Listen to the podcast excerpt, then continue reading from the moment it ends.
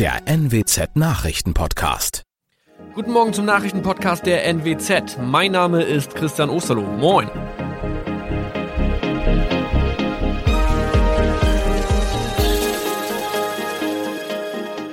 Und das sind unsere regionalen Nachrichten am Morgen.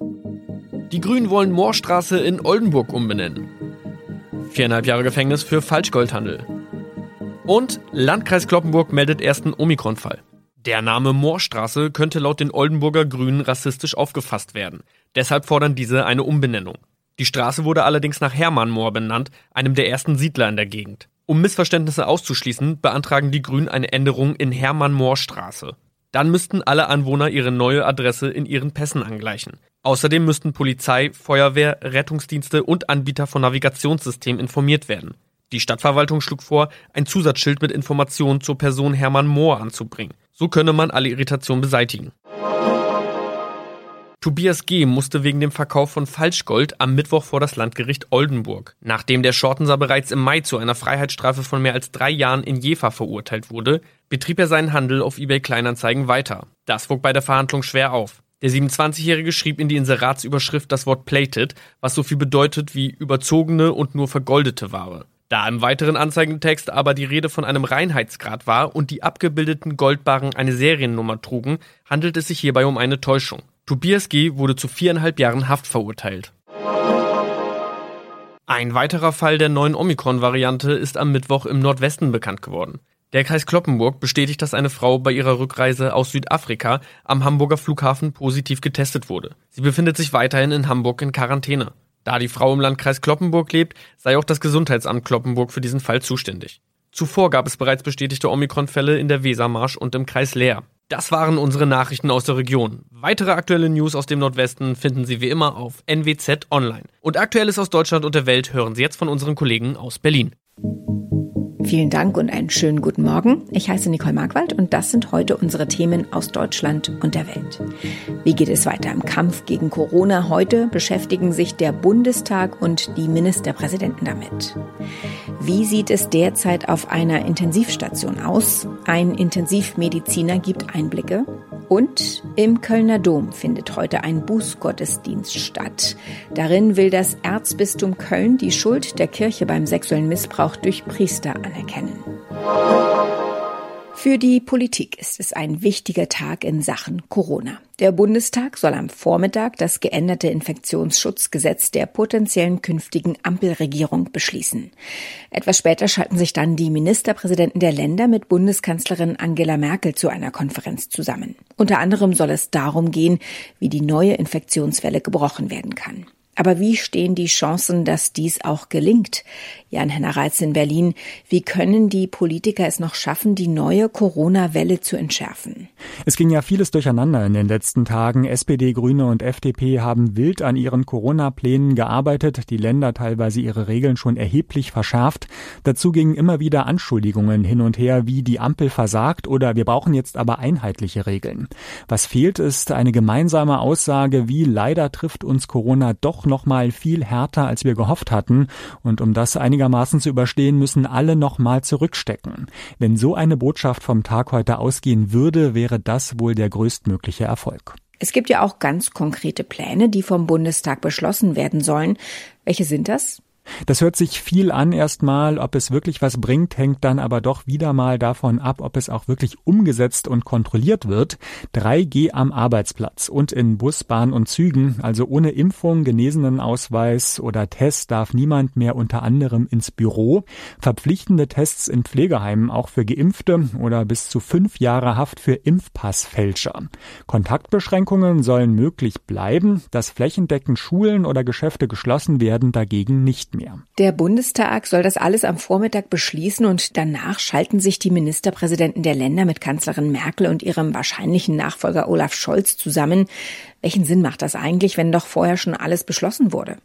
Unwahrscheinlich ist, dass bei der Konferenz nochmal neue Regeln beschlossen werden, wie zum Beispiel eine Hospitalisierungsrate, ab der Veranstaltungen abgesagt werden müssen oder bestimmte Kontaktbeschränkungen greifen. Mitreden bei den dann vom Bundestag beschlossenen Änderungen können die Länder aber schon, weil sie morgen noch vom Bundesrat abgesegnet werden müssen. Vor allem hat die Politik aber gerade bei der MPK die Chance zu zeigen, nicht nur ein zerstrittener Haufen zu sein, gerade wenn es um Corona geht. Das Konkreteste, was beschlossen wird, könnten weitere finanzielle Hilfen sein. Bund und Länder beraten also heute, mit welchen Maßnahmen sie die vierte Corona-Welle gemeinsam aufhalten können. Einige Kliniken haben bereits auf Notbetrieb geschaltet. Welche Menschen liegen auf den Intensivstationen und wie geht es ihnen? Gernot Marx hat Antworten auf diese Fragen. Er ist Intensivmediziner in Aachen und Präsident der Deutschen Interdisziplinären Vereinigung für Intensiv- und Notfallmedizin. Welche Menschen liegen denn derzeit vorwiegend auf den Intensivstationen? Ja, wir haben im Moment etwa ähm, 35 Prozent 70- und 80-Jährige, 35, 36 Prozent unter 60 und eben der Rest eben dann so in der sechsten Dekade. Wir sehen äh, sehr viele Ungeimpfte. Wir sehen bei den Älteren, insbesondere über 80-Jährigen, auch Geimpfte und so zwischen 60 und 80 die Geimpften, die dann eben eine entsprechende zusätzliche Erkrankung haben, also zum Beispiel eine Krebserkrankung oder eine chronische Erkrankung. Wenn man dieses nicht hat, schützt die vollständige Impfung sehr zuverlässig gegen einen schweren Verlauf. Gerade jüngere Impfskeptiker sagen, es liegen vor allem ältere oder Menschen mit Vorerkrankungen auf den Stationen und dazu noch geimpfte.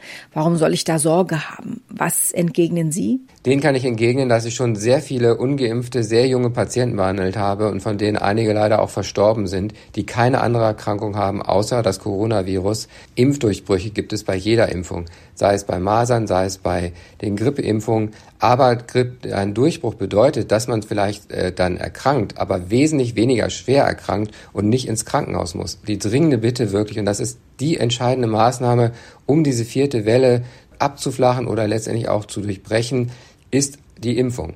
Welche Symptome haben die Menschen auf den Intensivstationen? Ja, also das vordringliche Symptom ist ja die Atemnot.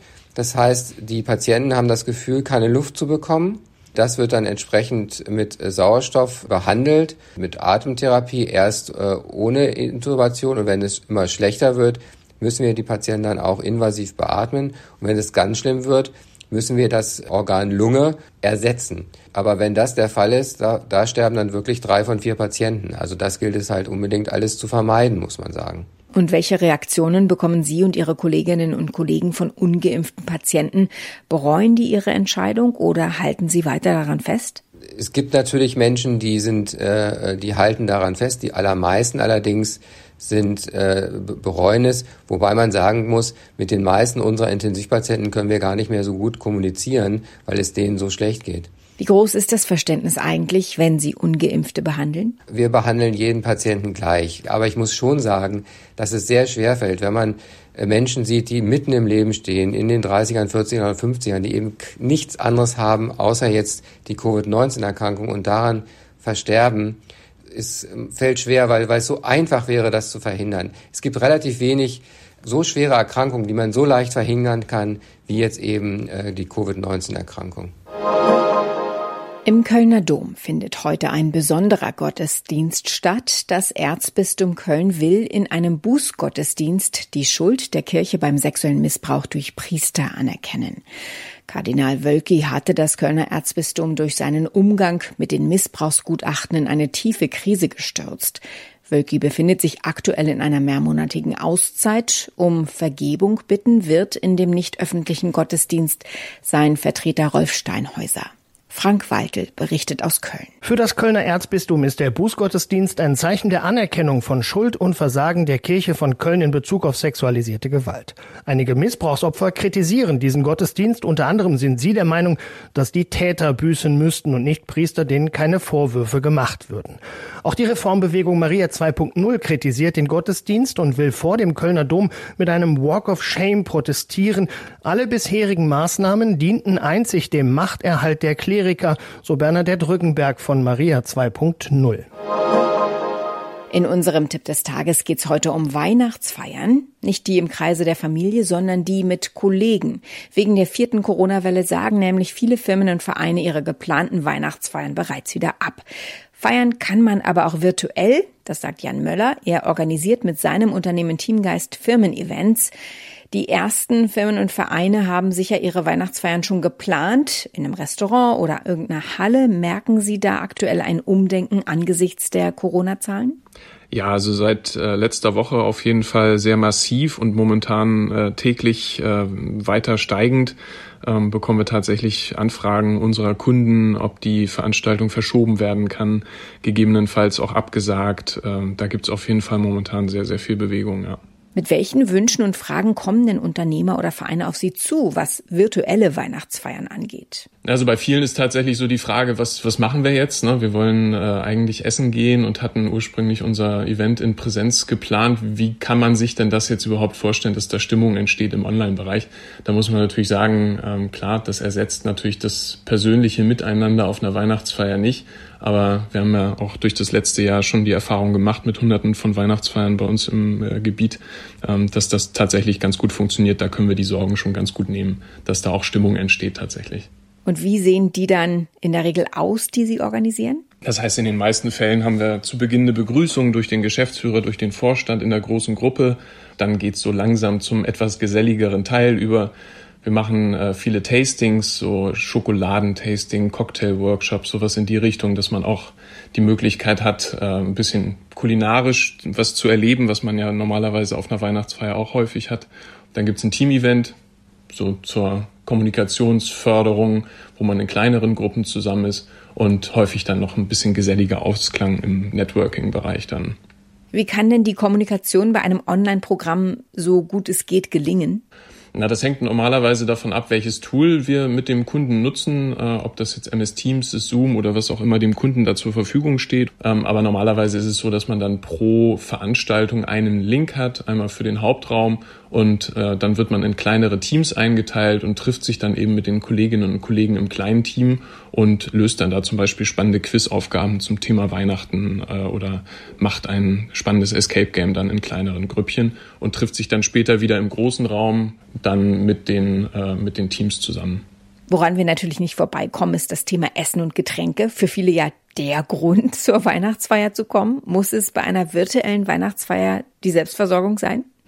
Hm, das muss nicht sein. Äh, da zeigt aber die Erfahrung, dass gerade bei größeren Gruppen das tatsächlich die einfachste Variante ist. Also bei Getränken ist es immer noch ein bisschen einfacher, den Teilnehmerinnen und Teilnehmern daraus nach Hause zu schicken, sei es dann fürs Biertasting oder eben so ein kleines Präsent nach Hause zu schicken. Beim Essen wird es natürlich auch, was die Verderblichkeit der Waren angeht, dann erfahrungsgemäß etwas schwerer. Gehen die Feiern dann so lange, bis der Letzte sich ausloggt oder beendet der Chef die virtuelle Weihnachtsfeier irgendwann? Aber das haben wir ehrlich gesagt so noch gar nicht erlebt. Also meistens dann tatsächlich Open End, äh, hängt dann natürlich auch von den äh, Kolleginnen und Kollegen ab, äh, wie die Lust haben, dann da mitzumachen. Aber das ging tatsächlich auch schon mal bis in die frühen Morgenstunden. Also wenn man erst so denkt, hm, online mal gucken, wie lange da so das Sitzfleisch ist und wie die, wie die Mitarbeiterinnen und Mitarbeiter, die Kollegen da Lust haben. Aber das geht teilweise dann doch recht lange. Großbritannien atmet auf, denn die Queen hat sich bei einer Audienz gezeigt. Am zurückliegenden Wochenende hatte sie aus gesundheitlichen Gründen ihre Teilnahme an einer Zeremonie zum Weltkriegsgedenken absagen müssen. Doch nun ist auf Filmaufnahmen zu sehen, wie sich eine lächelnde Queen mit dem scheidenden Befehlshaber der britischen Streitkräfte, General Nicholas Carter, unterhält. Philipp Detlefs berichtet aus London. Geht es der Queen also wieder gut? Ja, das sieht ganz danach aus. Das hat auch ihr Sohn Prinz Charles heute berichtet in einem TV-Interview. Er hat dazu gesagt, wenn man 95 Jahre alt ist, dann ist eben auch alles nicht mehr so einfach, wie es mal war. Zuletzt waren es ja Rückenprobleme, die Königin Elisabeth zu schaffen gemacht haben. Darum musste sie die traditionelle Gedenkfeier für die Weltkriegsopfer ausfallen lassen. Und die pflichtbewusste Queen stört das wahrscheinlich selbst am meisten. Deshalb hat sie sich bei nächster Gelegenheit gleich wieder demonstrativ vor den Kameras gezeigt, hat gelächelt, von Rückenproblemen keine Spur mehr. Soweit das Wichtigste an diesem Donnerstagmorgen. Mein Name ist Nicole Markwald. Ich wünsche einen guten Tag.